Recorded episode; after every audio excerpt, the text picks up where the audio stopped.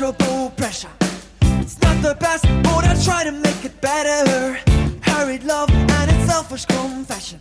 It's up to you to ask a delicate question.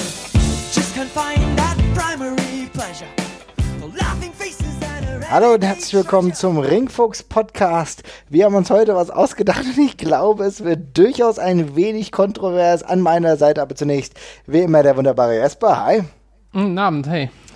So, wir haben uns heute darüber unterhalten schon im Vorfeld und haben gedacht, was könntest du und ich, was könnten wir zusammen mal besprechen und sind dabei auf etwas sehr Kurioses bzw. Kontroverses gestoßen. Und zwar wollen wir über Wrestler sprechen, die objektiv betrachtet gute Wrestler waren, aber die uns einfach nicht jucken.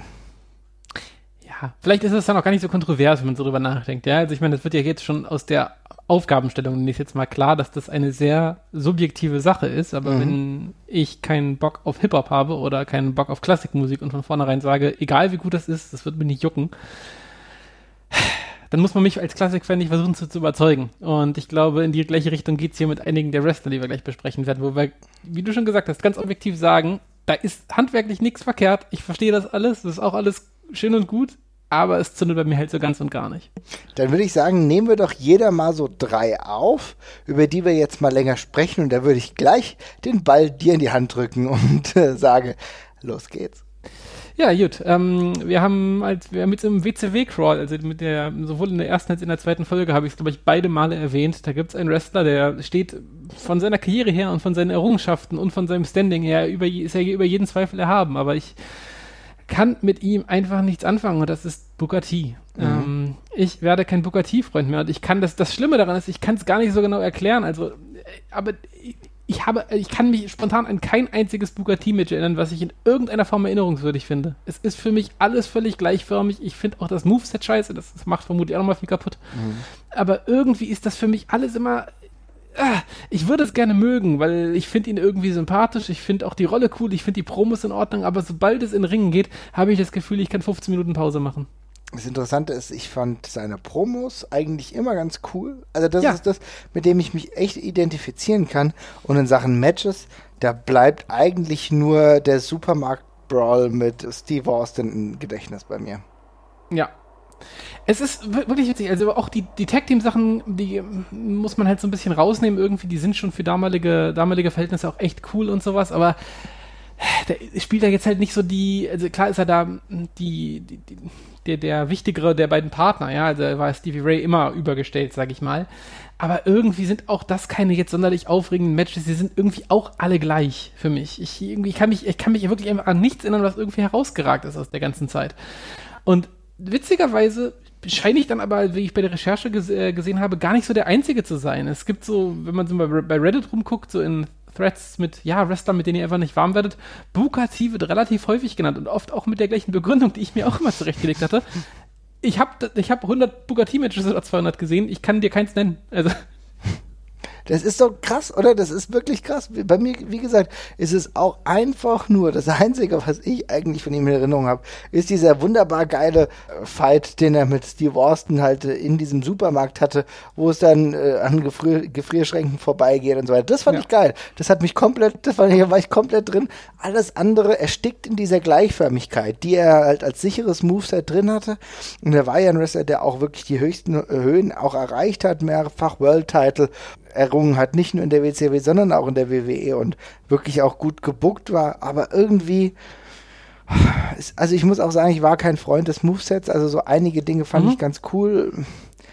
Habe ich aber auch schon gesagt, das Moveset macht es irgendwie echt nicht leichter. Ne? Es ist halt irgendwie echt schwierig. Es passt auch irgendwie nicht so richtig zum, zum Body von dem Typen, den er vor allem später dann irgendwie hat. Ja, da brauche ich keine Scissor Kicks und Mr. Dropkicks und so ein Kram. Ich, ah, irgendwie ist das, das äh, ist, irgendwie passt das nicht ganz zusammen. Also wie gesagt, da steht, das ist das ist ein Paradebeispiel. Da stehe ich davor, das ist handwerklich alles cool. Ähm, es ist ja auch nicht schlecht. Es ist ja auch nicht so, dass ich da irgendwas Scheiße dran finde. Das ist ja das Schlimme. Ich finde es alles völlig belanglos. Ja, belanglos ist halt genau der Punkt. Also ich kann das absolut nachvollziehen. Sobald das Mikrofon weggenommen wird von Booker T, ist er halt irgendwie so ein Generic Wrestler, der es nicht schafft, mich irgendwie komplett zu begeistern. Da bin ich sogar bei dir. Und mir bleibt einfach nichts in Erinnerung. Weißt du, bei anderen Ja. Wrestlern habe ich immer so ein paar Sachen, wo ich denke, boah, oder sogar ein paar mehr, wo ich sage, wow, also ich meine, allein bei Bret Hart oder so, einer meiner Lieblingswrestler, kann ich bestimmt vier, fünf Matches auf die Schnelle aufzählen oder Shawn Michaels oder so, ja, also oder Nakamura oder so, das sind so, weißt du, da, da geht es ratzfatz, aber bei Booker T tue ich mir halt extrem schwer, weißt du.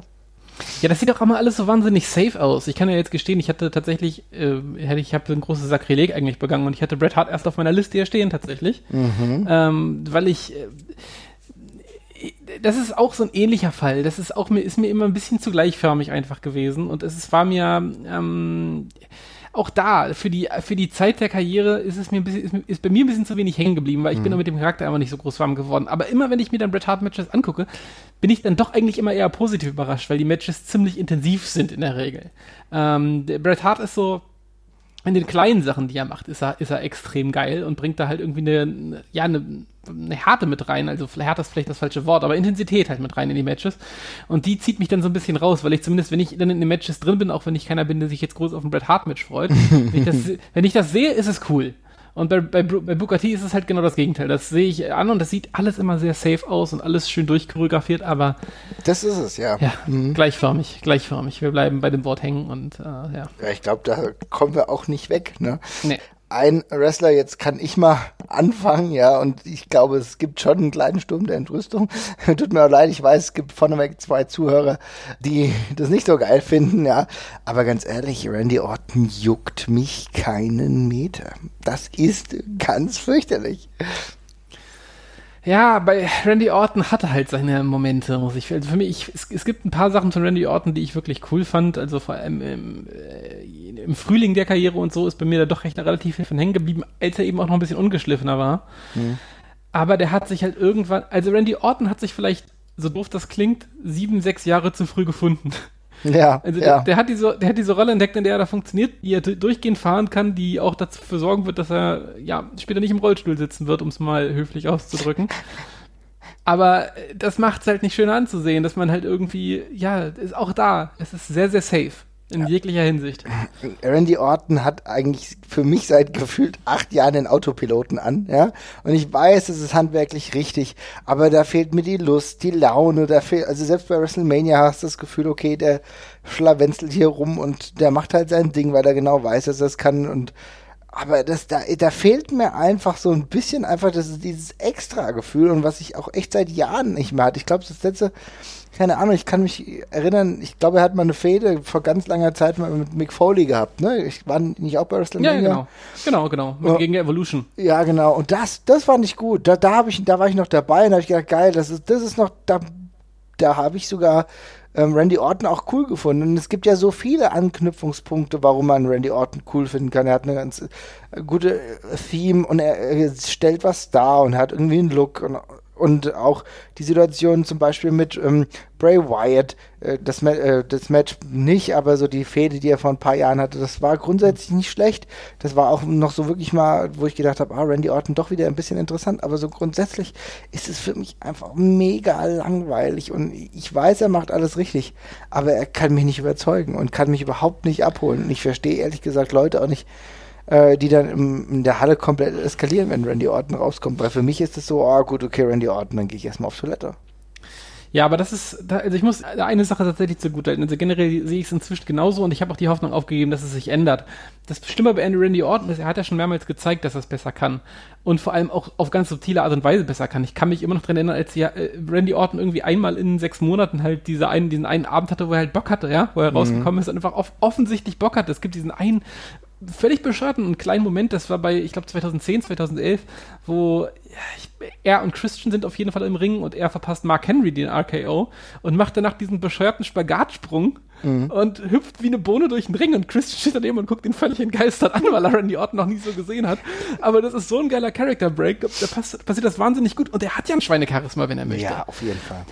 Jetzt muss man eben dagegen halten, Randy Orton war jahrelang also wirklich jahrelang, fast eher schon dekadenlang langsam, eine, eine, eine von diesen typischen, ja, er ist zu gut für sich selbst. Das ja. ist das Problem, weil die WWE überzeugt ist, wir können mit dem machen, was der will, der ist wie Teflon, da bleibt nichts dran hängen. Äh, den können wir in alles reinschmeißen. Dann lassen wir ihn halt 20 mehr gegen John Cena fäden, ist doch egal. Dann stecken wir ihn in Fäde gegen Bray Wyatt, wo wir uns doch keine Gedanken gemacht haben. Egal, der kommt schon an. Und so geil so geil er auch ist, das, so gefestigt ist sein Charakter nicht, als dass man nicht irgendwann denkt, ey, boah, Randy Orton ist echt nur noch in Scheiße, ne? Das ist so wie mit Nicolas Cage, der irgendwann früher mal ein geiler Hollywood-Schauspieler war, aber inzwischen spielt er nur noch in B-Movie-Scheiße mit. Genau ein sehr guter Vergleich. Du, du, weißt, du weißt, der kann eigentlich was, aber irgendwo ist in der Karriere ganz gewaltig was schiefgelaufen. Und das ist auch bei Randy Orton halt so, ne? Irgendwie die WWE einfach immer völlig ähm, arglos ihnen Sachen einfach reingeschmissen, in der Hoffnung, dass das, er trägt das schon irgendwie. Und witzigerweise ist das ja der größte Irrglaube. Ich finde, er ist ja niemand, der eine Fehde macht. Ne? Also nee, er, ist immer, nie. Ja. er ist immer der perfekte Gegenpart, aber er trägt so eine Fehde halt nicht. Aber da ist er eben das Opfer von, ja, völliger Booking-Belanglosigkeit gewesen, von viel zu vielen Face- und Heel-Turns gefühlt die ganze Mhm. Zeit.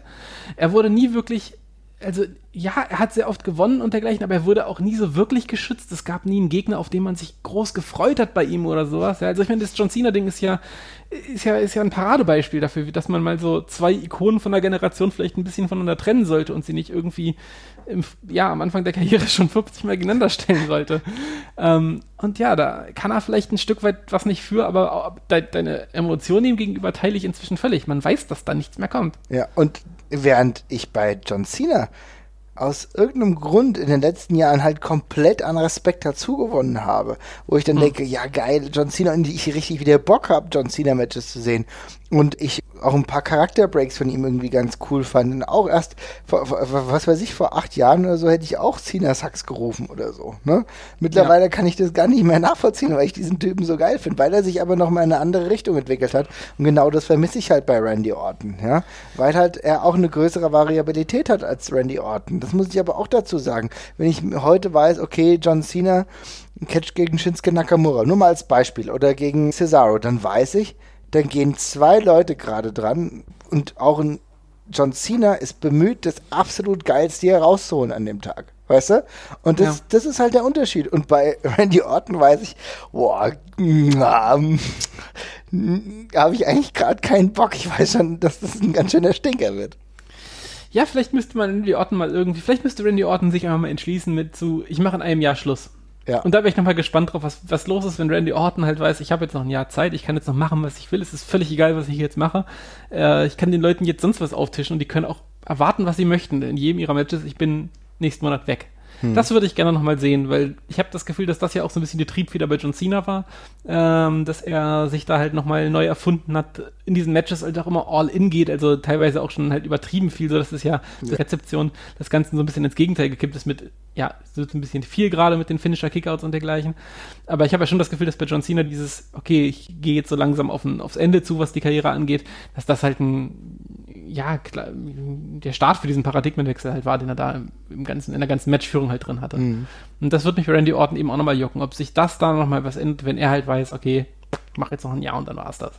Das würde mich auch wundern. Ja. Aber generell stimme ich dir zu. Ich bin gespannt. Wen hast du denn noch auf deiner Liste? Ich habe eigentlich nur sehr kontroverse, für die mir je- jeder was auf, auf, aufs Brot schmieren wird. ähm, aber ich nehme mal einen, der noch, glaube ich, der, der harmloseste ist, den auch viele noch nachvollziehen können. Und das ist halt Jeff Jarrett. Wir haben oft über Jeff Jarrett gesprochen und äh, grundsolider Typ und dergleichen, aber ich konnte zu keinem Zeitpunkt in, was weiß ich, wie vielen Jahren Wrestling-Karriere, 20, 25, zu keinem Zeitpunkt fand ich Jeff Jarrett in irgendeiner Form auch nur ein bisschen interessant.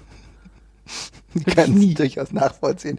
Ich muss sagen, meine erste Zeit, in der ich ihn wirklich einigermaßen interessant fand, war in der Zeit, in der ich ihn auch wirklich ganz schön gehasst habe, war so die äh, WCW-Endzeit, so, äh, wo er Mhm. dann die NWO 2000 hatte. Ne?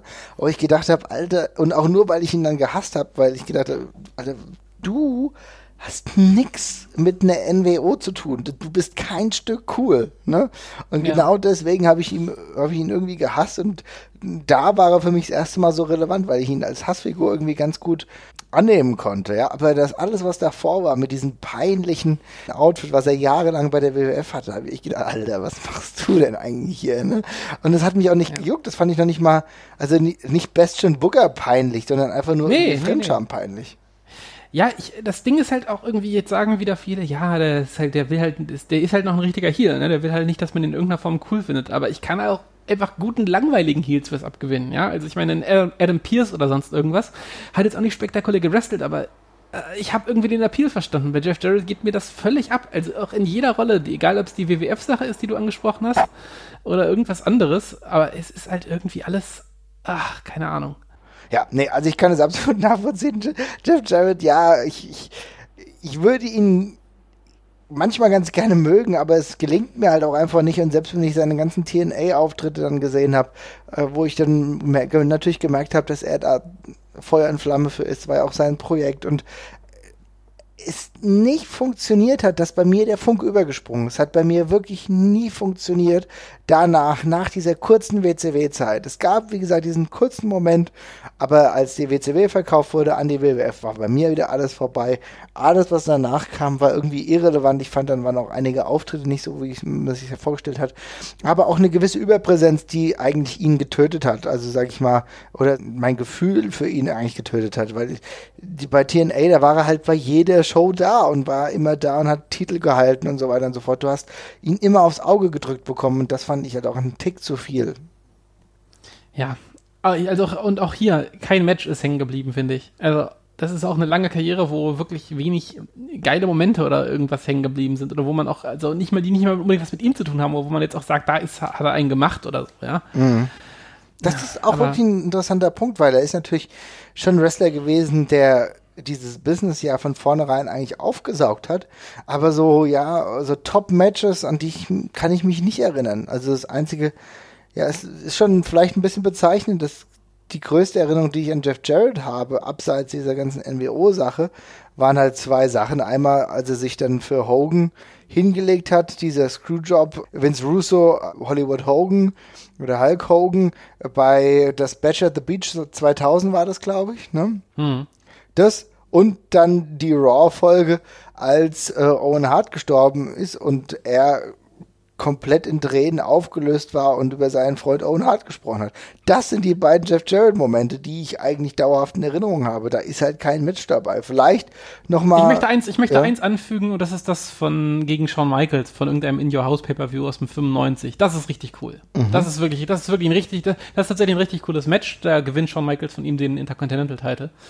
Ähm, äh, India House 2 oder sowas oder 3, ich bin mir nicht ganz sicher. Irgendwie so in dem Dreh. Ähm, das ist aber ganz gut, aber das ist tatsächlich das einzig gute Match und es ist halt Shawn Michaels, also ähm, aber da konnte dich wenigstens begeistern, was ja schon mal nicht schlecht ist. Ne? Er, vielleicht, er vielleicht nicht, er war bei etwas, er hat an etwas teilgenommen, was mich begeistert, sagen wir es mal so. Ja, weiß nicht, ob das reicht, aber. ja, nein. Gut, komm mal, komm, ich glaube, bei Jeff Jarrett sind wir uns einig, darum wird es auch jetzt, glaube ich, ein bisschen langweilig, wenn wir darauf rumreiten. Wir haben ja unsere, naja, Abneigung ist vielleicht ein bisschen viel gesagt, aber unser Unverständnis auch schon oft genug zum Ausdruck gebracht. Also ich glaube, wir können zum nächsten kommen, den du gerne präsentieren darfst. Oh, trau mich kaum. Edge. Oh. Okay. Edge ist ein Wrestler, den ich persönlich grundsätzlich erstmal sympathisch finde. Und mhm. ähm, ich mag ihn auch irgendwie so als Typ. Aber im. Ring hat er mir nie was gegeben. Ich, mich hat das mit dem Spear genervt.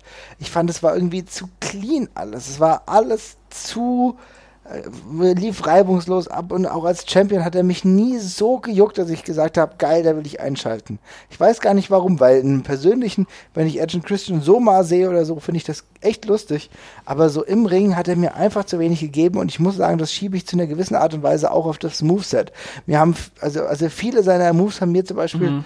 die fand ich nicht geil. Also da kann ich mich an diesen äh, DDT erinnern. Wie gesagt, der Spear, der blieb mir eher negativ in Erinnerung ich weiß nicht warum, aber bei mir hat es mit ihm nie Klick gemacht.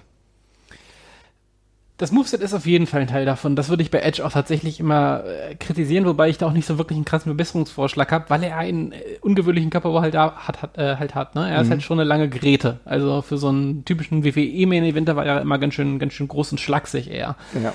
Aber ein paar Sachen, ja, der Spear sah halt größtenteils blöd aus und da wäre noch ein bisschen was anderes gegangen. Und ich glaube, was auch in der Erinnerung halt heftig anhaftet, ist die Tatsache, dass er eben Main Eventer in, zu einer Zeit war, und das ist auch vielleicht ein Grund, warum er in der Zeit halt Main Eventer gewesen ist. Da kann man nämlich, glaube ich, auch vertrefflich drüber streiten, ob er das in jeder, ob er das zu anderen Epochen halt gewesen wäre. Aber wo die Main Event Szene eben sehr, sehr dünn gewesen ist. Und auch hier habe ich das Gefühl, der hat sehr viel immer wieder das Gleiche gemacht eigentlich. Ja. Und das bleibt dann halt bitter hängen. Ne? Also ich meine, man darf nicht vergessen, er hat die WWE halt, also ich weiß nicht, ob er sie getragen hatte, ob man das so sagen kann, aber er hat das auf jeden Fall versucht. Er war halt einer von den, von den Fixpunkten im damaligen WWE-Universum mit John Cena zusammen, mit Randy Orton zusammen. Also Edge war schon so ein Go-To-Guy der ganzen Promotion. Und da nutzt man sich, das ist halt ein Spot, in dem nutzt man sich eben sehr schnell ab. Und das ist an ihm schlechter vorbeigegangen als an manch anderem auf jeden Fall. Ja, wie gesagt, ich äh, will das gar nicht. Also er ist wirklich einer der Wrestler, die ich grundsätzlich erstmal so sympathisch finde, dass ich gar nicht will, dass ich sie irrelevant finde, aber es, es, es lässt sich einfach nicht vermeiden. Ich meine, er ist elffacher Champion gewesen, ne? Ja. Was schon eine mega Hausnummer ist eigentlich. Aber trotzdem gibt's nicht das Gefühl, was ich habe, dass ich sage, boah, ja, mh, den muss ich wiedersehen und oh, den vermisse ich jetzt hart. Also während andere irgendwie dann auch extrem traurig waren, dass er halt irgendwie beziehungsweise seine Karriere beenden musste, so war das bei mir halt nicht. Es hat beim in mir überhaupt nichts ausgelöst. Und das finde ich vielleicht irgendwie schade, aber so war es halt. Ja, ich glaube, wie gesagt, das hängt in dem Fall tatsächlich mit dem Booking zusammen. Es war halt so, er hatte mit dieser Opportunistenrolle, die sie ja mit ihm auch zu Tode gefahren sind, ohne groß noch was dran zu drehen eigentlich dann bis zum Schluss. Ja, also das war ja eigentlich immer gleich ähm, war er mit Vicky Guerrero zusammen, da war er mit Lita zusammen, da hat er aber eigentlich im Grunde immer den gleichen Stick halt abgespult.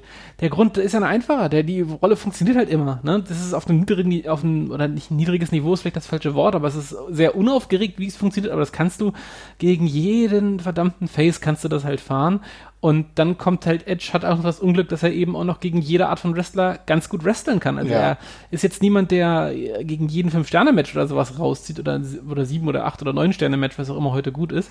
Aber äh, Edge kannst du gegen Batista stellen, das sieht gut aus. Edge kannst du gegen Rey Mysterio stellen, das sieht gut aus. Den kannst du gegen Eddie Guerrero stellen, das sieht gut aus. Der, von, mit seinem Kopperbau kannst du den gegen jeden in den Ring stellen, das sieht man kann was Unterschiedliches draus machen. Und so war er dann halt irgendwie einfach immer so ein bisschen der Notnagel. Und ich, das heftet ihm an, finde ich. Ja, genau. Er war halt derjenige, der mit allen ganz gute Matches gehabt hat, Ja. ohne halt selber dann zu sehr im Vordergrund zu sein. Ich glaube, das ist es halt. Ne? Du hast halt wirklich Ja. einen sehr gut einsetzbaren Typen gehabt, der aber die Höhepunkte vielleicht selber einfach nicht so hatte. Aber auch hier wieder, ne? Es ist wirklich so, dass das äh, Moveset viel dazu beiträgt, ob bei mir ein Wrestler funktioniert oder nicht. Und wenn ich so jemanden sehe, der halt ein langer Typ ist, aber halt kein wuchtiger, äh, für mich, ich habe eine Sozialisierung gehabt äh, bezüglich Spears mit Goldberg. Ja, und das, das war so einer der ersten, der ein Spear gemacht hat. Ja, dann sehe ich halt Edge und dann brauche ich keinen Spear sehen. Das ist halt genau das, der Punkt, weil Goldberg, der hat die Leute weggewumst. Ja, und dann brauche ich nicht Edge, der ja ein Spear macht und kann gegen Cruiserweights vielleicht ganz gut aussehen, aber das ist nicht genau das, was ich mir davon erhoffe. Ja, und äh, auch dieser Impaler DDT oder so, das war, sieht da auch scheiße aus. Das ist alles so komisch eingesprungen. Da wäre ein, richtig geiler Suplex gut ausgeführt, wesentlich besser gewesen. Aber das ist halt das Ding, das sehen andere vielleicht anders und es gab komplett die Edgeheads, die alles gefeiert haben. Natürlich auch im Tag Team, mir zum Beispiel im Tag Team, Ed und Christian haben mir persönlich mehr gegeben als die Singles Runs bei der Person.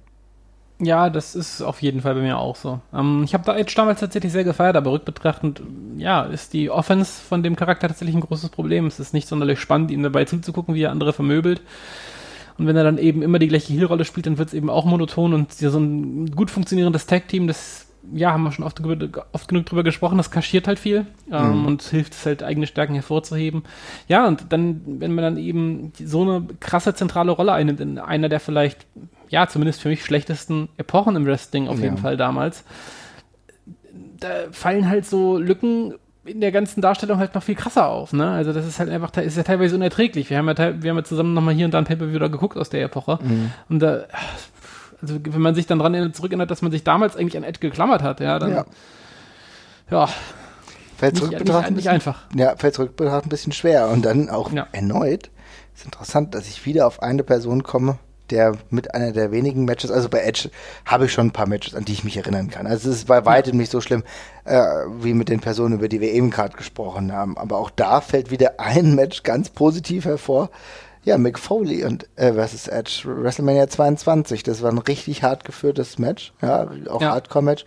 Und da kann ich mich gut dran erinnern. Und da muss ich sagen, das war so einer der Momente, wo ich mit beiden mitgefiebert habe, dass sie sich nicht zu hart verletzen, um es mal so zu sagen. Ja, ja, defi ja, definitiv. Und ich möchte auch noch ganz kurz in einer anderen Hinsicht eine Lanze brechen. Ähm, das haben wir jetzt über Paar gesagt, dass die immer ganz gut mitgehen können, aber bei Edge finde ich es wirklich ganz eklatant. Der ist immer exakt so gut wie sein Gegner. Wenn du, du hattest, du hattest, du hattest die Smackdown-Zeit mit Rey Mysterio und Benoit und Kurt Angle, wo sie, und, und den Guerreros und dergleichen, wo Edge halt tatsächlich auch zu, zu neuen Höhen gekommen ist. Er war auch immer so gut wie John Cena in den Matches. Hast, also das, ich finde, du hast nie das Gefühl, dass Edge was schlechter macht oder irgendwas runterzieht.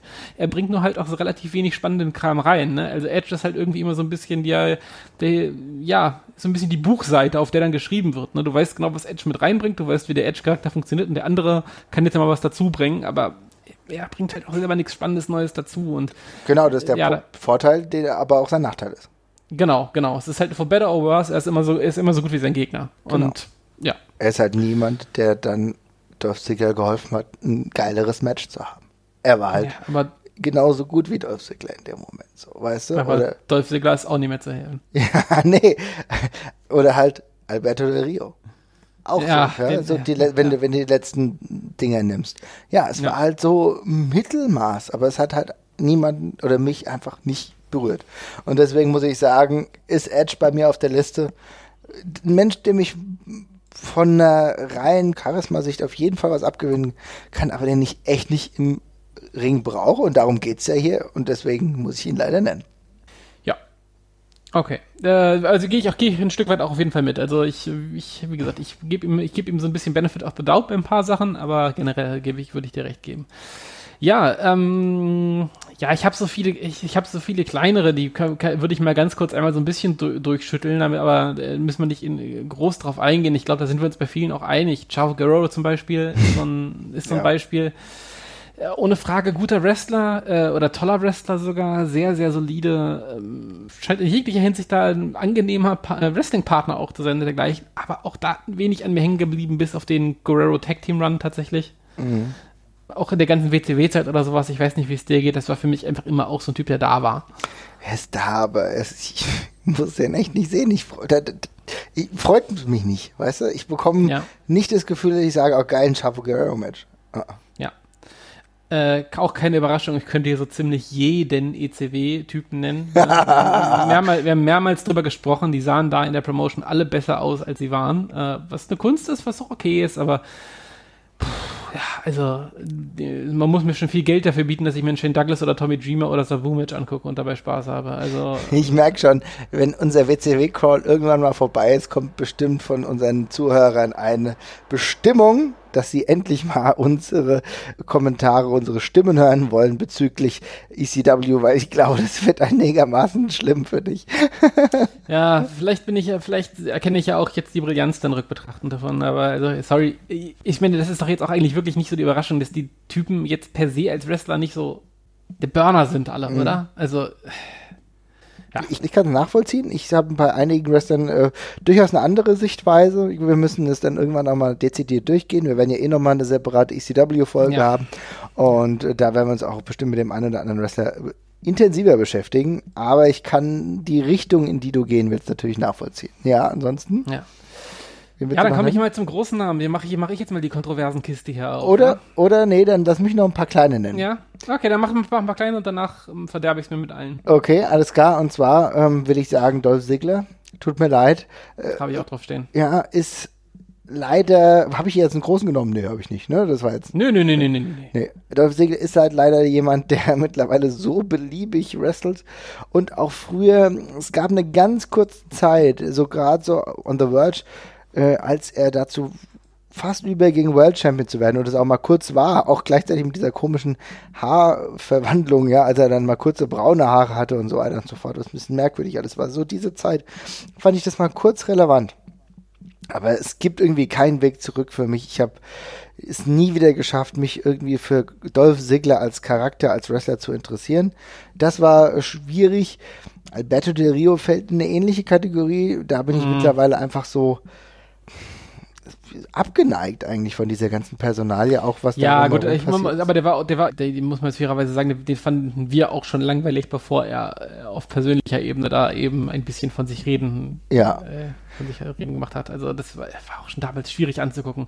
Also gemessen daran, wie, dass er ja auch schon eine ganze Weile dabei war, ist auch bis auf den Anfang von seinen jeweiligen Runs immer sehr wenig hängen geblieben, fand ich. Ja, genau. Und trotz der Tatsache, dass er ein potenziell gutes Gimmick hatte. Ich fand äh, die Idee, einen reichen Mexikaner in die WWE zu locken, beziehungsweise äh, das so darzustellen, so ein bisschen JBL, mexikanischer JBL-Verschnitt, fand ich grundsätzlich ganz gut. Das Gimmick an sich hat mir auch ein bisschen was gegeben.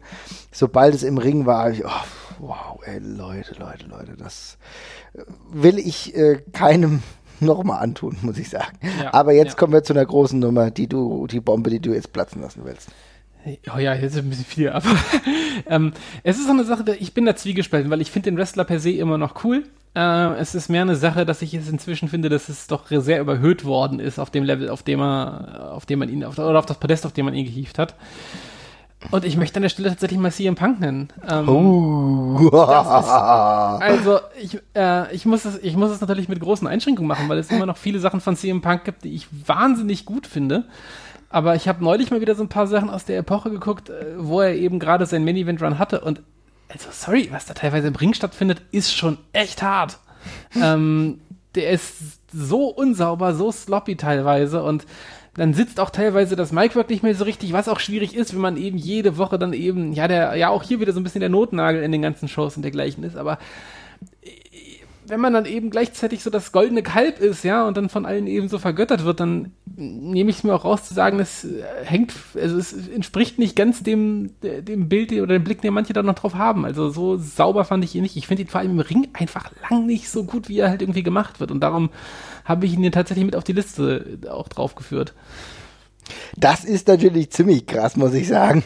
ja. Ich kann es äh, in einer gewissen Art und Weise jetzt rein vom Wrestlerischen her sogar noch nachvollziehen, weil er schon immer einen ziemlichen gleichen Ablauf hatte. Ja? ja. Also er hat nicht so die Variabilität in den Matches gehabt, zumindest auch Richtung Ende WWE-Zeit, da war sehr viel gleicher Ablauf. Du wusstest, hm, kommt ein Bulldog und dann wird mal das gemacht und so weiter und so fort. Also auch nicht mega spektakulär. Ähm, auch sein Finisher hat oftmals nicht gesessen, muss man auch sagen. Der, ja, das also das ist, also das ist wirklich, das muss man ganz, das muss man ganz kurz sagen. Ja, da müssen wir ganz kurz einhaken. Der, wir, wir können, wir das ist das, das ist das Krasse. Du kannst über jeden verdammten Move in seinem Moveset äh, reden. Die, und ja, ja, die Matches waren gleichförmig, aber dann müssen die Dinger doch auch irgendwann mal sitzen. Ja. Dieses, dieses, dieses nie in, äh, dieses, dieser eingesprungene Kniesprung da in die, in die Ringecke mit dem Bulldog danach, der sieht in 90% der Fälle ist es eine Katastrophe. Das kannst du eigentlich nicht anders sagen, ne? Ja. Da passiert teilweise so ein Mist bei den Weekly Matches, das sieht jedes Mal katastrophal aus. Den Finisher macht er oft falsch. Also, und da guckt, natürlich guckt man da jetzt doppelt drauf wegen der UFC-Karriere, aber die Kicks sind teilweise auch echt heftig, so, ne? Und da, also es ist dann einfach auch, da musst du dann sagen, es ist eher schlecht gealtert, als dass es damals schlecht war, aber die haben es damals, haben es ja alle, haben es ja alle geschluckt, aber wenn man da jetzt so drauf guckt, meine Güte, ey, das ist echt löchrig. Das ist halt so ein interessanter Punkt, gerade wenn du die Kicks ansprichst. Wenn ich mir da heute beispielsweise einen Alistair Black anschaue, ne? Mhm. der dann eine ganz andere Intensität an den Tag legt, halt aber auch, weil er sagt, Leute sollten nur diese Kicks machen, die das irgendwo gelernt haben oder auch trainiert haben. So, weißt du? Ja. Und da kommt es glaubwürdig rüber. Und das finde ich ist ein genau richtiger Ansatz. Denn wenn ich mir dann angucke, wie die Kicks dann teilweise so passieren, so, das habe ich damals alles mitgenommen, aber ich habe das damals schon nicht so geil gefunden. Es gab halt dann trotzdem die Höhepunkte, weil der eine oder so ausgekickt ist, weil du dann halt trotzdem noch ein bisschen einen Switch drin hattest und Spannung im Match einfach so drin war. Aber natürlich dann auch es gegen Gegner ging, wo du gesagt hast, ja, okay, ist natürlich geil. Gegen John Cena hat es natürlich auch super funktioniert. Total. Aber da muss man auch sagen, weil John Cena halt aber auch gut funktioniert hat. So, ja. ja? ja. Und äh, auch selbst gegen Undertaker, das hat auch gut funktioniert, weil es halt einen Gegensatz gab, weil eine Geschichte erzählt wurde. Und trotzdem war Punk halt für mich halt allein Deswegen will ich die nie, den nie auf diese Liste setzen und finde es fast unverantwortlich, dass er das tut. Weil er halt für mich ähm, die Fahne hochgehalten hat in Zeiten, in denen es vielleicht nicht ganz so einfach war. Und er halt sich. Dann kannst du aber auch nicht Edge draufsetzen. Nein, nein, nein, doch, weil CM Punk im Gegensatz zu Edge einfach provokanter war und einfach eine Edginess mitgebracht hat, die Edge vermissen hat lassen. Tut mir leid. Gut, dann frage ich, frag ich mal so rum. Gegen welchen schwachen Gegner hat CM Punk denn ein bahnbrechendes Match gezeigt, was dich richtig krass überrascht hat, wo er das getragen hat. Wow.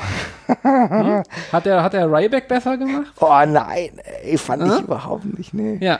Hat er, äh, weiß ich nicht, der, hat der Curtis Axel besser gemacht? Oh, ist schon fies. Ja, aber ich meine, das oder, hat, oder war, waren die Matches gegen Alberto Del Rio geil? War, ne, also das ist halt genau die Sache. Auch hier, klar, gegen John Cena ist das geil und ich bin jetzt gerade ein bisschen, ich übertreibe jetzt gerade ein bisschen, ja keine Frage. Aber auch da, es steht und fällt hier extrem mit den Gegnern und CM Punk ist rückbetrachtend nicht so diese, nicht ganz so flexibel und nicht ganz so kompatibel mit vielen Wrestlern, wie man das im Nachhinein gerne denkt. Ich finde, da sind äh, klar, wenn man das jetzt äh, rückbetrachtend alles äh, sich nochmal äh, durch den Kopf gehen lässt mit, mit allem, was man jetzt auch äh, weiß bezüglich seiner Verletzung, bezüglich seiner, seiner Mhm. Unlust auch teilweise einfach, ja, ähm, sieht man das ja schon, dass es da irgendwo, dass da irgendwann, irgendwann der Wurm drin ist. Aber andererseits, Unlust ist keine Entschuldigung, ja. Wenn du dafür bezahlt wirst, dann wrestelst du bitte halt auch gut. Ja. Und ich finde, dafür ist in dem Portfolio halt, sind da relativ viele Lücken drin so. Und da wird, also, wie gesagt, er ist immer noch gut. Ich würde mich immer noch darüber freuen, wenn CM Punk nochmal zum Wrestling zurückkommt, per se, wenn er Bock drauf hat. Ähm, insofern ist es jetzt ein bisschen polemisch, ihn da drauf zu setzen, aber es ist, war auch mehr so ein Diskussionsansatz. Aber trotzdem, also ich finde, er wird dem nicht ganz gerecht und wir haben, also mal ganz blöd gesagt, wir haben uns da schon sehr gut von blenden lassen. Das zeigt ja auch, dass er, sein, dass er seinen Job gut gemacht hat, aber im Endeffekt war CM Punk wirklich jemand, der aus sich deutlich mehr hat gemacht, als eigentlich an Substanz da war. Also die Highlight-Matches, die er hatte, die hat, hat halt auch immer geile Gegner gehabt. Das muss man einfach so sagen. Das ist so. Sei es Brock Lesnar oder sei es Undertaker, John Cena, The Rock, ähm, auch Chris Jericho. Das sind halt auch alles Gegner, die selber andere Leute aber dann in, im Endeffekt auf ein anderes Niveau heben können. Über John Cena brauchen wir nicht sprechen, aber halt auch selbst ein Undertaker hat es gegen mittelmäßige Gegner geschafft, ein interessantes Match aufzubauen. Ja, und Witzig, dass du das ansprichst, weil da, da würde ich ganz kurz gerne einhaken, weil das Match gegen den Undertaker ist wirklich das, was ich immer am höchsten anrechne fast. Also das gegen John Cena ist natürlich ein Bombenmatch, aber das Undertaker-Ding ist ein, das war sau innovativ seinerseits, fand ich. genau, weil es Ähm, auch, auch der Late Undertaker schon war, muss man sagen. Weil es der ne? Late Undertaker war und er über dieses Match einfach ganz anders gefüttert als jeder andere. Also er hat ja selber mal gesagt mit, ich möchte, ich möchte, ich wollte, dass ich zum, wenn ich da im Ring stehe, dass es so aussieht, als wäre ich selber voll von überzeugt von, dass ich den schlagen kann. Und das fand ich eine wahnsinnig coole Abwechslung zu dem ganzen Bibber Bibber, der Undertaker kommt, was eben die davor alle gemacht haben mit, ich muss mich jetzt irgendwie im Match erst davon überzeugen. Nee, aber da wie einer, der halt äh, fünf Wochen drauf gewartet hat, dass er jetzt endlich gegen den Typen in den Ring darf, so. Und das fand ich cool. Das ist, das ist eins der Matches, die rechne ich ihm extrem hoch an, genau wie die ganze Jeff Hardy-Geschichte, die auch richtig cool war. Ja, aber ähm, diese ganze, der Champion trägt die Sache, ich weiß nicht. Mhm. Ja, ja. Nun ja. Gut. Ich mache mal ein You're on the list. Ja, ist okay, gar kein Problem. Gut, jetzt bin ich ja nochmal dran, ne? Oh, oh. Vielleicht machen wir noch zwei. Ich bin mir nicht sicher, ob ich jetzt nur einen noch nennen will. können Aber wir oh, zwei machen. Ich hab noch oh, genug oh auf der Liste. Gott, oh Gott, jetzt. Hiroshi Tanahashi. es tut mir sehr leid. Und ich, ich weiß, ja, ja, jetzt kommen sie alle. Oh mein Gott, wie kann man das machen? Aber Leute, der Typ hat halt eine Föhnfriese. Wie soll ich den denn ernst nehmen? Natürlich sind seine Matches geil, aber irgendwie ist bei mir der Funk nie übergesprungen. Ich hab seine Matches äh, teilweise ganz gerne geguckt, aber ach, da, da hat bei mir alles gefehlt. Was macht er denn mit dieser scheiß Luftgitarre und dem ganzen Rotz? Also, keine Ahnung. Also, ich war immer Team Shinsuke Nakamura. Das ist ja furchtbar hier. Ist ja furchtbar hier. kann ich ja nicht mit anhören. Also nein, tatsächlich ein Stück weit kann, äh, kann ich auch kann ich dich ja kann ich dich auch hier verstehen. Also ich glaube die Abneigung lass, äh, oh du hast es noch nicht gesagt, aber ich glaube ich kann es jetzt sagen, die Abneigung kommt auch viel übers Moveset, nehme ich an. Ja, auch da wieder er. Hm. Ja, das kann ich ein Stück weit auch verstehen. Das finde ich bei Tanahashi nämlich tatsächlich auch schwierig, weil, also generell ist es ja reduziert, Wrestling ist ja gar kein Problem, aber wenn man eben, es ist halt irgendwie, die Moves passen nicht so recht zum sonstlichen Main Event geschehen bei New Japan Pro Wrestling. Das ist so ein bisschen das Problem, finde ich. Ja, das Problem war, war halt auch, äh, ich meine, die haben es ja beide nicht leicht gehabt, ne? Also Nakamura und auch Tanahashi kamen aus der Zeit, in der es halt, in der du neue Leute auf jeden Fall einfach etablieren musstest, ja. Ja. Äh, Und äh, die Möglichkeiten, also die waren ja auch the, the, Three New Musketeers, wo der mit Shibata und so äh, und Nakamura ich finde halt Shibata und Nakamura, beide fand ich einfach viel spannender irgendwo, ja. Und er war für mich halt viel zu clean cut, ja. Und äh, ich weiß nicht, irgendwie ist er dann bei mir einfach runtergefallen, während ich die anderen beiden irgendwie respektiert habe. Ich fand natürlich das bei Nakamura insofern auch spannend, weil er ja den Weg dann zwischenzeitlich ja auch übers MMA gegangen ist und auch da versucht hat, Glaubwürdigkeit sich her rauszuziehen. Was halt auch schwierig war, weil du kamst von den alten Musketiers so extrem charismatische Typen wie Masahiro Chono, mit denen ich ja dann auch irgendwo aufgewachsen bin. Weil ist, ich, ich bin ja natürlich durch äh, zum japanischen Wrestling halt durch solche Charaktere dann auch gekommen, ne? Und nicht, äh, nicht jemand, der vielleicht in Japan selbst wohnt und dann diese Genese viel besser mitbekommt. Ich habe dann die Leute gesehen, die halt für mich extrem flashy waren und am besten gepasst haben oder am besten mit dem amerikanischen Stil, den ich kannte, in Einklang zu bringen waren. Und da war es halt jemand wie Chono, da war es jemand wie The Great Muta, der mega spannend halt für mich war. Oder halt so ein krasses Powerhouse wie äh, Kensuke Sasaki oder so, weißt du? Also das, Ja. da war ich, da war ich dabei. Und dann siehst du halt jemanden mit so einer komischen Frise, ja, dann so ankommt. Ich weiß nicht. Und natürlich ist es handwerklich mega geil, ja. Aber ich würde jedes Mal ein Yuji Nagata-Match irgendwie einem Tanahashi-Match vorziehen. Irgendwie aus rein persönlichen Gründen, weil mir die mehr, mehr Dimensionalität da fehlt und das Moveset mich auch irgendwie ein Stück weit kalt lässt. So, so krass würde ich es tatsächlich nicht sehen, weil dafür sind mir, also ich finde Tanahashi gerade in, also es ist ein bisschen schwierig, weil ich widerspreche mir jetzt gleich. Ich finde ihn aber einerseits in, in extrem großen Matches immer sehr, sehr gut. Äh, wirk- oder wirklich fantastisch. Und da ist es halt mega gut, weil du dann hast du so einen Charakter, an dem hast du dich ein Stück weit schon satt gesehen, in Anführungszeichen. Da kenn, den kennst du in- und auswendig. Aber auch hier, das ist dann halt der perfekte, der ist halt die perfekte, die perfekte Leinwand für überraschende Sachen im Match, ja, weil du hast Tanahashi, du kennst diesen Charakter aus dem FF, du weißt, was der macht. Und wenn er mal was Unerwartetes macht oder wenn er mit unerwarteten Sachen konfrontiert ist, dann ist es das, wo dieser Charakter spannend wird. Also es ist halt so ein typischer, ja, er ist ja nicht umsonst der Ace, ja, der ist halt nur in, in Big Matches, da, da blüht er eben richtig auf. Es ist ein Spiel, ein Fußballspieler für die großen Matches, für die finalen Matches, ja. Das ist wie Cristiano Ronaldo, den guckst du dir 350 Tage im Jahr an und dann delivert er nicht und dann macht er aber im Champions League Halbfinale einen Fallrückzieher Tor aus 20 Metern. Und äh, bei Tanahashi finde ich das auch so, der blüht eben in diesen großen Situationen relativ auf oder eben genau dann, wenn man ihn genau in die gegengesetzte Situation steckt und ihn in so relativ belanglosen Kram halt einfach reinsteckt, also wirklich so humoriges Zeug. Ja, das stimmt. Hm. Ähm, da ist es auch lustig, aber wenn man halt immer äh, diese, die, diese schlimmste Position für solche Charaktere ist immer dieser, dieser Zwischenweg, wo man sie halt irgendwie noch versucht, relevant zu halten, auf Teufel komm raus. Äh, aber ganz oben ist halt gerade kein Platz, da hat man irgendwie gerade, was weiß ich, mit, mit Naito und Okada gerade irgendwie noch andere Sachen zu tun, ja. Und da werden die, da nutzen sich diese Charaktere eben oft schnell ab. Und da, das finde ich bei ihm dann auch echt anstrengend, das zu gucken, weil da gibt das Moveset nicht so viel her. Da finde ich ihn jetzt auch nicht, auch an, annähernd nicht so intensiv wie andere Wrestler bei New Japan. Das ist es halt. Und ich Ähm, bin halt jemand, der auch selber die Intensität geht. Und Verstehe ich total, ja. Und da äh, holen mich andere ab. Auch selbst Okada holt mich da anders ab. Ne? Ich brauche brauch nicht von den ganz harten Brocken reden, aber selbst Okada, da, den habe ich komplett gefressen. Finde ich geil. Ja, und Ja. äh, da bin ich sofort dabei und das nehme ich komplett mit. Äh, Ich, ich verstehe übrigens auch, dass, also Tanahashi im Gegensatz zu vielen Wrestlern, die wir eben genannt haben, auch jetzt selbst Punk oder so, ist Tanahashi ja trotzdem jemand, der äh, Wrestler irgendwie auf ein anderes Niveau heben kann. Ja. Ja, definitiv. Also da muss, also das muss ich ganz rational einfach betrachtet auch so sehen, ja. Also, keine Ahnung, ich habe mir, glaube ich, im ach, Anfang des Jahres ein Match mit ihm und Juice Robinson angeguckt. Das war gut. Äh, Das hat mir gut gefallen. das war mega gut, ja, Ja. Das war mega gut. Und da muss ich sagen, ja, Respekt, da ziehe ich meinen Hut davor, ohne jetzt zu sagen, dass Juice Robinson ein schlechter Wrestler ist. Auf gar keinen Fall. Aber er ist halt noch nicht so in diesen Erscheinungen getreten wie halt ein Tanahashi. Und da konnte er das wunderbar bringen. Oder ein paar Wochen später halt gegen Zack Saber. Auch mega geil. Zack Saber ist ja auch ein super geiler Wrestler. Aber trotzdem äh, ist es hier ja auch für, für, für Zack natürlich eine geile Sache, dann auch so anzutreten und auch die Zeit zu bekommen. Ne? ja. Schwierig. Ist, äh, Ich würde, ich, ich, ich würde hier tatsächlich sogar, ich würde, also ich würde dann, ich würde dann eine Lanze brechen und sagen, Tanahashi im Gegensatz zu CM Punk hat für mich oft genug seine Gegner besser gemacht. ja, das ist richtig, da ge gebe ich dir, da gebe ich dir sogar recht, ja. Mhm. Der, der, der lässt sie reihenweise deutlich besser aussehen, als sie, als sie davor waren oder als, teilweise auch als sie sind. Da ist er mega gut drin. Ich glaube, deswegen waren auch so viele enttäuscht von dem Match gegen Jay White äh, von, einem, von einem halben Jahr, weil da das genau so ein bisschen gefehlt hat, finde ich. Also es hat zumindest nicht ganz so delivered, wie man sich das vorgestellt hat. Das war nicht so eine, nicht so eine Breakout-Performance in dem Sinne für ihn. Und da haben, glaube ich, viele mit gerechnet.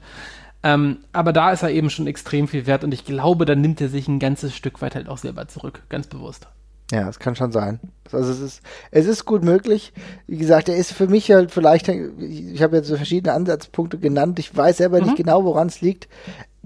Also ich, ich sträub mich jetzt nicht. Also ich gehe bei ihm jetzt bei seinen Matches nicht auf Toilette, sage ich mal. Ja, also Ich, ich, weiß, so ja, aber ich weiß genau, was du meinst. Ich weiß Ja. genau, was du meinst. Wenn man dir die sechs Main Eventer von Japan Pro Wrestling vorhält, dann ist das auf jeden Fall den, von, bei dem du am wenigsten sagst, oh, auf den habe ich jetzt gerade richtig Bock. Auf jeden Ne? Fall. Das, ja, das, und das, das wäre bei mir tatsächlich genauso. Ja. Okay, ja. also insofern, man merkt ja, wir tun uns da schon ein bisschen schwer mit, also ich meine, weil rational betrachtet es einfach gut ist, aber Ja, naja, aber es ist persönlich Präferenz. Ne? Ja, ja, ja. Gut, ja, dann, dann würde ich sagen, wollen wir noch mal ein paar kleine nennen? Ich habe noch mal so zwei, drei, äh, die, die ich noch mal, oder zwei, die ich noch mal ganz kurz ansprechen würde, die nicht ganz so äh, Ja. spektakulär sind. Ja. ja, also Lex Luger kann ich nicht nachvollziehen, wie jemand Ja. über so einen langen Zeitraum so populär war, beziehungsweise so lange einen Ver- Wrestling-Vertrag hatte. Ja. Ich weiß es, gibt, aber, es, gibt, es gibt genau eine Sache in Lex Luger, die ich jemals gut fand. und zwar, Als er im Tag-Team mit Sting war und er schon Heel war und Sting noch Face und Sting es nicht geschnallt hat. geil. Und er dann irgendwie immer gelächelt hat, wenn Sting sich zu ihm umgedreht hat und wenn Sting nach vorne geguckt hat, hat Fans beleidigt. Das war großartig, das war wirklich innovativ und ich kann es kaum glauben, dass es Lex Luger war, der das gemacht hat. Aber das ist halt das Einzige in allen Jahren Lex Luger, wo ich irgendwie dran zurückdenke und sage, ja, das war gut.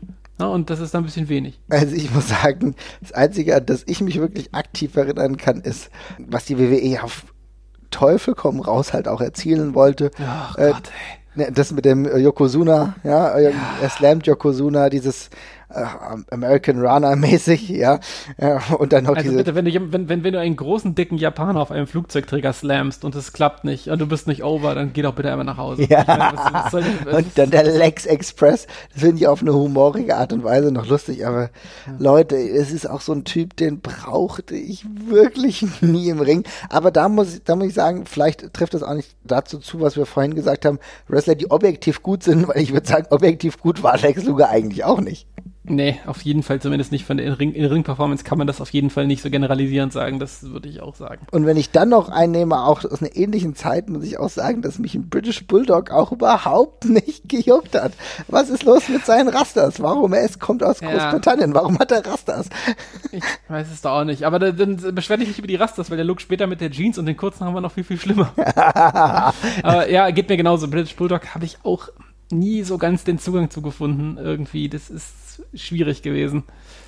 Ich weiß, ich meine, ich habe das Match mit ähm, Bret Hart beim SummerSlam. Ähm, Super. ja, Gegen Owen Hart auch gut. auch gut. Aber äh, es hing halt auch irgendwie an den Gegnern so, weißt du? Ja. Also das muss ich halt echt sagen. Ich fand ja, war ja großer Owen Hart-Fan oder auch, logischerweise hatte ich ja auch schon tatsächlich mal gesagt, auch Bret Hart. Ja, da hat das alles gut gepasst und da fand ich es ja auch geil, dass Bush Bulldog dann vor über 70.000 Zuschauern in London einen Titel geholt hat. Geile Sache. Aber, Ja. aber als Einzelcharakter, ich hätte den niemals gebraucht. Ich brauche so einen Run nicht. Ich fand auch, ehrlich gesagt, der Power Slam ist ein scheiß Finisher. Ja? Was, Ja. was, was ist los damit? Also ich meine, tut mir leid. Der Power Slam, der wurde schon so oft entwertet, weil er einfach ein, ja, er ist, also es ist auch selbst wenn es ein Running Power Slam ist, ist halt ein, wie so ein Body Slam. So, da kommt nicht Ja. wirklich viel bei rum.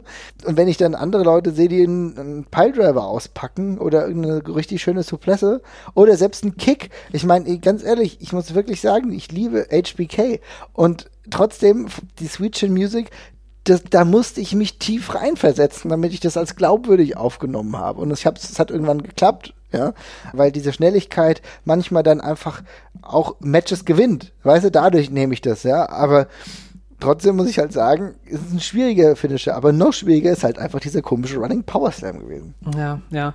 Auch hier so das Durchgehen, was, was sich durch die ganze Folge zieht, mit, mit den richtigen Gegnern war das immer cool, was wir jetzt bei jedem sagen Ja. die ganze Zeit, ne? was ja irgendwie auch dafür spricht, dass die handwerklich alle gut sind. Äh, aber auch da, äh, äh, British Bulldog war halt immer in Tag Team Matches für mich geil und halt in diesen paar Ausnahmematches gegen seine, gegen seine Kumpels hier aus der Hart-Familie, die halt in Ordnung waren. Aber ansonsten war das halt irgendwie, war der immer deutlich besser, weil man ihn halt so ganz gezielt für was Bestimmtes einsetzen konnte, ne? Also, sprich, in einem Tag Team oder dergleichen. Für alles andere hat er halt auch riesige Defizite gehabt. Also, das geht beim, beim Mike Work halt los und ja, geht zu bestimmten Sachen in Matches halt weiter, wo er halt, ja, eindimensional halt war. Wow. Also ich habe eben mal nachgeguckt, welche Bewertung er bei Cage Match hat und da hat er eine 8,7. Ne? Ja, Also- aber das, weißt du, was das Witzige ist? Das habe ich nämlich auch gesehen. Ich habe nämlich, ich, Bulldog habe ich mir nämlich auch aufgeschrieben. Und ich hatte bei Cage Match auch geguckt, was er für eine Bewertung hat, mal aus Spaß. Klar, das, kann man jetzt nicht als riesigen Maßstab nehmen, aber es ist ja schon immer ganz interessant, wie Ja. die Leute so einen Wrestler so wahrnehmen. Und dann guckst du dir das an und der hatte 8,7 und dann guckst du dir, dann schaust du dir an, was äh, im Matchguide, was von ihm genannt wird. Und da sind genau die paar Matches drin, über die wir gerade gesprochen haben. Und sonst massig einfach nur irgendwelche Tech-Matches. So. Und da sind wir aber schnell auch unter der 8. ja, So, stimmt. und ja. das ist, und, und ich glaube, da, also es ist vielleicht auch ein bisschen verklärt, glaube ich. Wahrscheinlich ist es ein bisschen verklärt. Gut, Ja. man muss ja sagen, der British Bulldog hat aus irgendeinem Grund, ähm, vielleicht auch, weil es vielleicht ein Stück irgendwie vor meiner Zeit war, dass ich das nicht so nachvollziehen kann, aber ein riesen Following auch gehabt, selbst auch hier in Ja. Deutschland. Ne? Der British Bulldog war extrem populär, weil er anscheinend, was ich als merkwürdig abgetan habe, fanden mega le viele Leute einfach total geil. Ja, und der war ja auch zu einer Zeit äh, einfach, ist er ja bekannt gewesen, an den viele Leute noch sehr nostalgische Erinnerungen halt haben, also in so einem Zeitrahmen. Ne? Und dazu eben einer der wenigen europäischen Wrestler damals mit gewesen oder die zumindest so als, ja, als Europäer verkauft worden sind und so. Und klar, das ist dann schon ein Fixpunkt bestimmt gewesen. Ja. Und in der Darstellung von damals ist das ja auch alles in Ordnung. Bloß, ähm, ja, wenn man halt mal so ein bisschen dahinter guckt, hinter die Fassade, dann wird es halt schnell dünner, finde ich. Ja, irgendwie. Aber es ist interessant, weil es da wirklich sehr unterschiedliche Meinungen halt auch gibt. Es, Ja. Es gibt viele Leute, für die er der ein mega charismatischer Wrestler war, der und keiner versteht, warum er nicht World Champion war, lese ich hier gerade. Oh, ich habe schon verstanden, ja, und es ist einfach ganz Muskelwerk gewesen. aber, aber gut, das ist natürlich aber auch das Wrestling, das macht ja viel aus. Da muss ja nicht jeder immer alles geil finden. Das macht ja die Gegensätze auch aus. Aber ähm, kommen wir doch nochmal, hast du noch ein paar kleine, die du nennen willst? Bevor wir dann Äh, zum ganz ja. großen nochmal kommen bei dir. Ja, ja, ich hatte, ähm, ich habe mir tatsächlich Bobby Roode aufgeschrieben, damit wir mal was von heute bekommen. Bobby Roode ist für mich einer der wirklich mit Abstand langweiligsten Wrestler, die ich, die ich jemals gesehen habe, glaube ich. Also der Typ gibt mir so absolut nichts. Der ist äh, geschliffen im Ring, der macht das alles extrem sauber und das ist bestimmt ein Wrestler, gegen den tritt jeder sehr, sehr gerne an, kann ich mir vorstellen. Aber wow, also das gibt mir so gar nichts. Das ist das langweiligste, also und da gehe ich wirklich lieber Wäsche abhängen oder so. Ist, also weiß, kann es gar nicht in Worte fassen. Also Ich weiß deine Aversion. Hast Ich du ja schon das öfter ist- gezeigt. Ja, aber das ist, wie soll man das jemandem erklären? Ne? Das ist jetzt so, als, ja, weiß ich nicht, nicht die Herdplatte anfassen, ist blöd. Das sind Bobby Root Matches, was, was? Was soll ich sagen? Seht's doch selbst. Ist doch alles furchtbar. Ja, Es ist halt geil, dass eine Enttäuschung sofort einsetzt, nachdem du diesen famosen Entrance hattest, so, weißt du? Und ich muss sagen, Ja.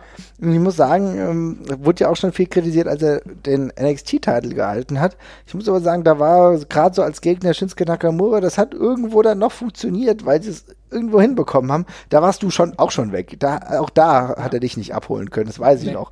Da, Ja. Auch das, die Matches hättest du ganz gerne geskippt.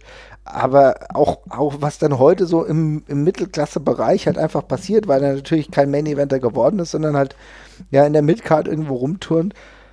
Es nutzt sich halt extrem ab. Er, er ist halt ein laufendes Theme, ne? Das ist es. Halt. Ja, ja, klar, wenn du halt nur eingesetzt bist, weil du weißt, dass es halt eigentlich ganz gut läuft, was du da so vor dem Ring machst. Ja. Ja, also, keine Ahnung. Ist halt auch blöd eingesetzt, es hilft jetzt auch nichts. Also die WWE tut ja wirklich ihr Menschen Möglichstes, um zu zeigen, dass mit diesem Typen zur Lebzeit nichts Spannendes mehr passieren wird, eigentlich die ganze Zeit. Ähm, ja, ich- also ich, es, ist, es ist doch so. Es ist,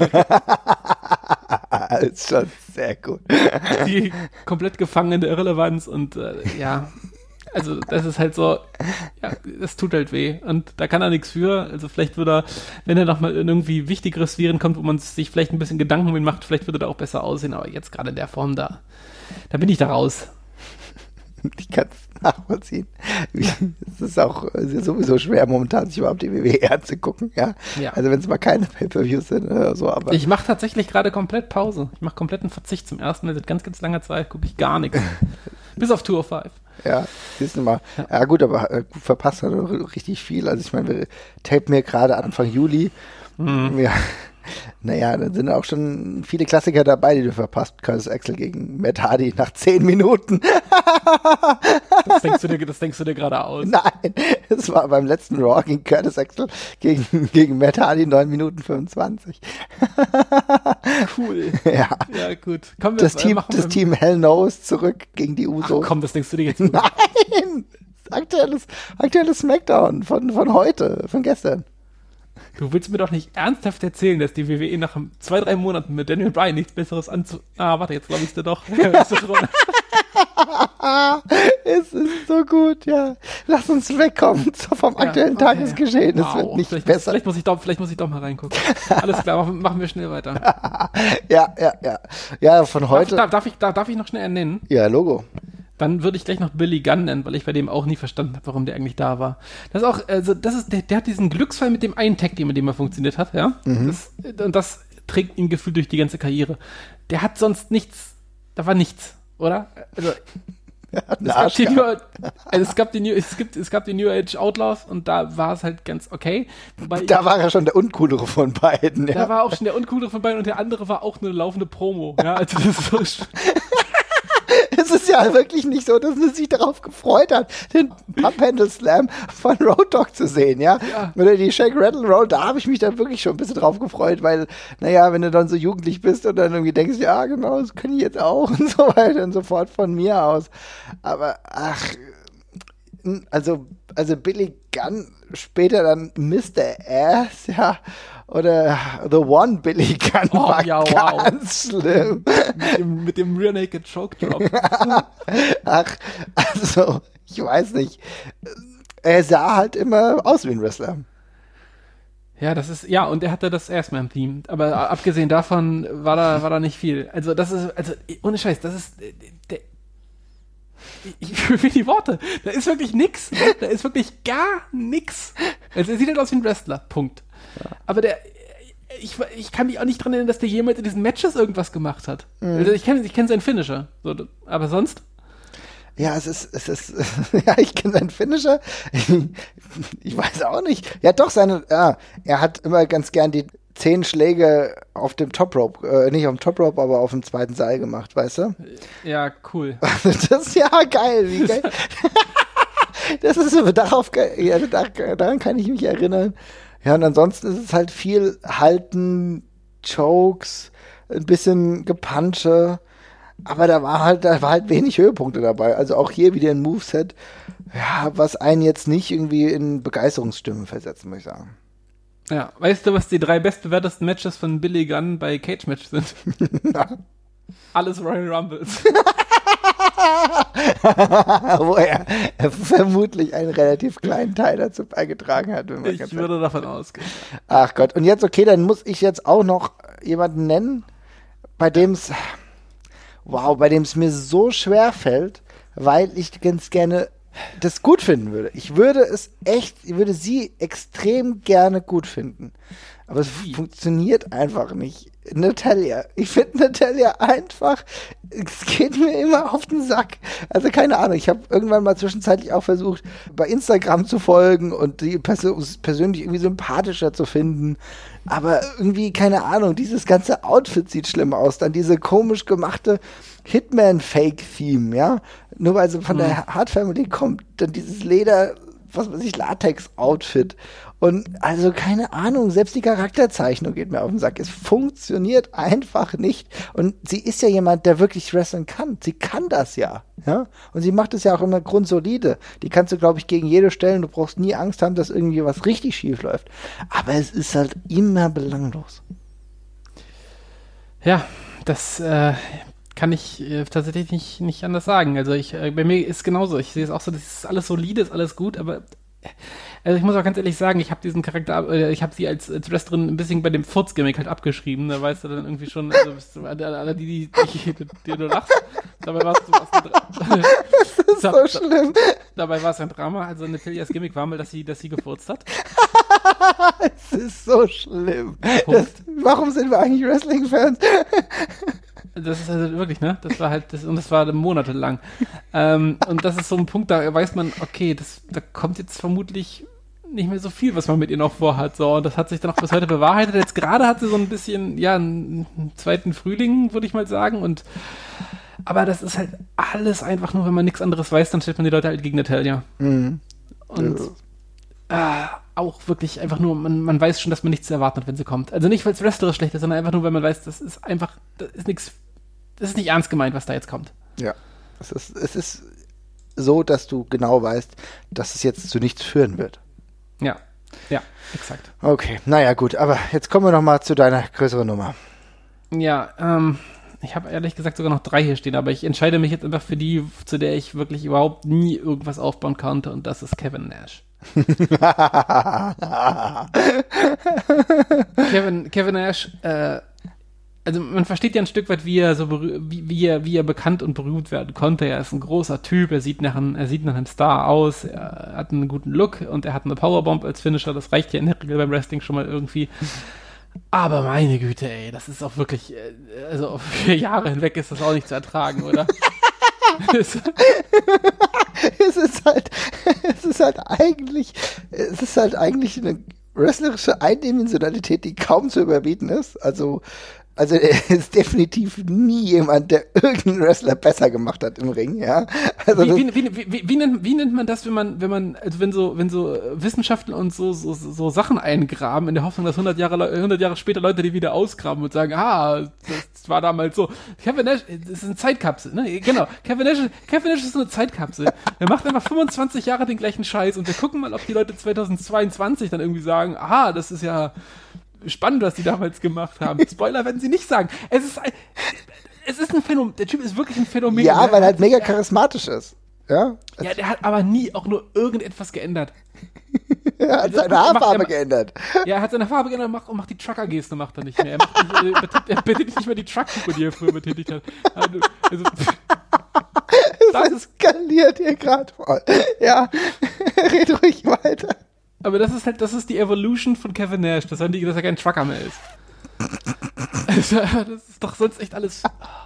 Ich finde, also ich muss auch sagen, es, es gibt wirklich kein Kevin Nash-Match, was ich mir wirklich gerne heute nochmal angucken würde. Ich verstehe, dass der Typ mega charismatisch ist. Und ich muss auch sagen. Marvin, große Preisfrage. Was sind die beiden bestbewerteten Matches von Kevin Nash bei Catch Match? Zwei Royal Rumbles. Völlig richtig. Das ist wahrscheinlich vollkommen zurecht so. ja, aber weißt du, das ist das zeichnet Kevin Nash als unfassbar smarten Wrestler einfach aus. Nix geändert, charismatisch gewesen, ja, äh, einfach nur am Mickwork einigermaßen lustig gewesen und sich überall dran gehängt, wo es viel Geld gab oder wo es gutes Talent gab. Weil er hatte mit Scott Hall jemand, den wir ja geil finden. Er hat ja. Scott Hall jemand gehabt im Tag-Team. Im Zweifel hat Scott Hall das ein bisschen getragen. Im Zweifel war das halt eine Chemie, die gestimmt hat. Er ist mitgeschwommen. Er ist mit Hulk Hogan mitgeschwommen. Äh, die haben gute Verträge kassiert und so weiter und so fort. Er war zum Richt er war halt immer zum richtigen Zeitpunkt am richtigen Ort, um für sich das Maximale rauszuholen. Das ist natürlich auch phänomenal. Aber ich sag mal so, ich bräuchte den jetzt nicht in der Hall of Fame. Ja. Ja, nö, also tatsächlich nicht. Ich muss mich kurz korrigieren, dass die Royal Rumble Matches sind unter den Top 10 oder Top 20. Ich habe gerade falsch sortiert, aber sie sind da. äh, aber er hat ja noch eine Reihe von Bret Hart und, und Shawn Michaels Matches gehabt, die ihn da ein bisschen, die, die da drüber stehen. Zu Recht, die waren auch gut, die waren auch okay. Äh, hat ja Bret Hart auch, glaube ich, mal als die größte Errungenschaft seiner Karriere bezeichnet, Diesel zum guten Match getragen zu haben. Ja, ähm, und das ist ja geil. Ich meine, er ist ja extrem selbstreflektiert. Ne? Also ja. ich glaube, er weiß schon, dass er halt nicht der größte Catcher war. So, ja. Und das ist ja. Nö, ich glaube, er ist auch ex exakt stolz darauf, dass das nicht war. Ja. Und das ist auch vollkommen okay. Er ist ja auch nie jemand jetzt, der jetzt unglaublich viel Herzblut da im Ring gelassen hat, jetzt will ich mal meinen. Ne? Ich kann mich, also jetzt, wenn, wenn wir sagen, ich kann mir auch ein richtig gutes Match, was er mal mit seinem anderen Spusi Shawn Michaels hatte, erinnern. Da gab es ja auch, die ja. haben ja gute die haben ja auch eine gute Chemie im Ring gehabt, ne? Auf jeden Fall. Nee, das passt ja auch alles. Aber, und genau, wie, was du schon sagst, er, er, hat da ja selber eine ganz realistische Betrachtungsweise, sagt, er hatte seine fünf Moves und die reichen halt. Warum sechs machen, wenn du fünf machen kannst? Und das hat den gleichen Ertrag. Und das verstehe ich. Aber es muss mir nicht gefallen. Nö, und ja, also wie gesagt, ich kann das absolut nachvollziehen. Und äh, ja, also ganz klar, also Kevin Nash auf jeden Fall ein streitbarer Wrestler, der den eigentlich auch wirklich nicht interessieren muss. Das Wenn, ist auch wirklich witzig, ne? Gemessen daran, wie stocksteif der im Ring halt war. Es ist dann irgendwie schon spannend, wie locker und cool er dann vom am Mikrofon teilweise ist. Also ich weiß nicht, ob es jemals eine größere Kluft gab zwischen so zwei Facetten von einem Wrestler. Ja, also es ist wunderbar, ist definitiv ein Overperformer. Wir hatten ja schon mal vor ganz langer Zeit hatten wir schon mal diese Kategorie und das war halt auf alle Fälle, oder? Das kann man definitiv so festhalten, ja. Okay, und wenn wir uns, bevor wir uns jetzt noch weiter um Kopf und Kragen reden, ja, ich habe da immer noch so ein paar Leute auf der Liste. Irgendwann müssen wir das mal fortsetzen, weil es echt eine ganz lustige Kategorie ist, fällt mir gerade ja. auf. Ja. Ja, ja. Aber ähm, würde ich sagen, machen wir jetzt hier gleich mal den Cut und überlegen uns, was wir in den nächsten Folgen so machen könnten. Jetzt muss ich mal ganz kurz gucken, wo habe ich jetzt hier die Theme? Ja, also liebe Leute, ich hoffe, ihr hattet genauso viel Spaß wie wir. Ist natürlich ein bisschen kontrovers, aber sagt uns doch einfach äh, per Twitter oder per Facebook. Ihr wisst ja, wir sind da aktiv. Sagt uns einfach, mit welchen Wrestlern ihr nichts anfangen könnt oder sagt uns, warum wir eigentlich kompletten Unsinn geredet haben. Ist Ja, auch okay, Euer ja. liebstes, und welches euer liebstes Milligan-Match ist. Das interessiert mich auch brennend. Das wissen. Ja, und warum Jeff Jarrett eigentlich schon ein mega geiler Wrestler ist. Ich will's wissen, Jesper will's wissen. Sagt uns einfach Bescheid und ansonsten hören wir uns zu gegebener Zeit wieder. Macht's gut, vielen Dank, dass ihr zugehört habt. Bis bald, ciao. Ciao.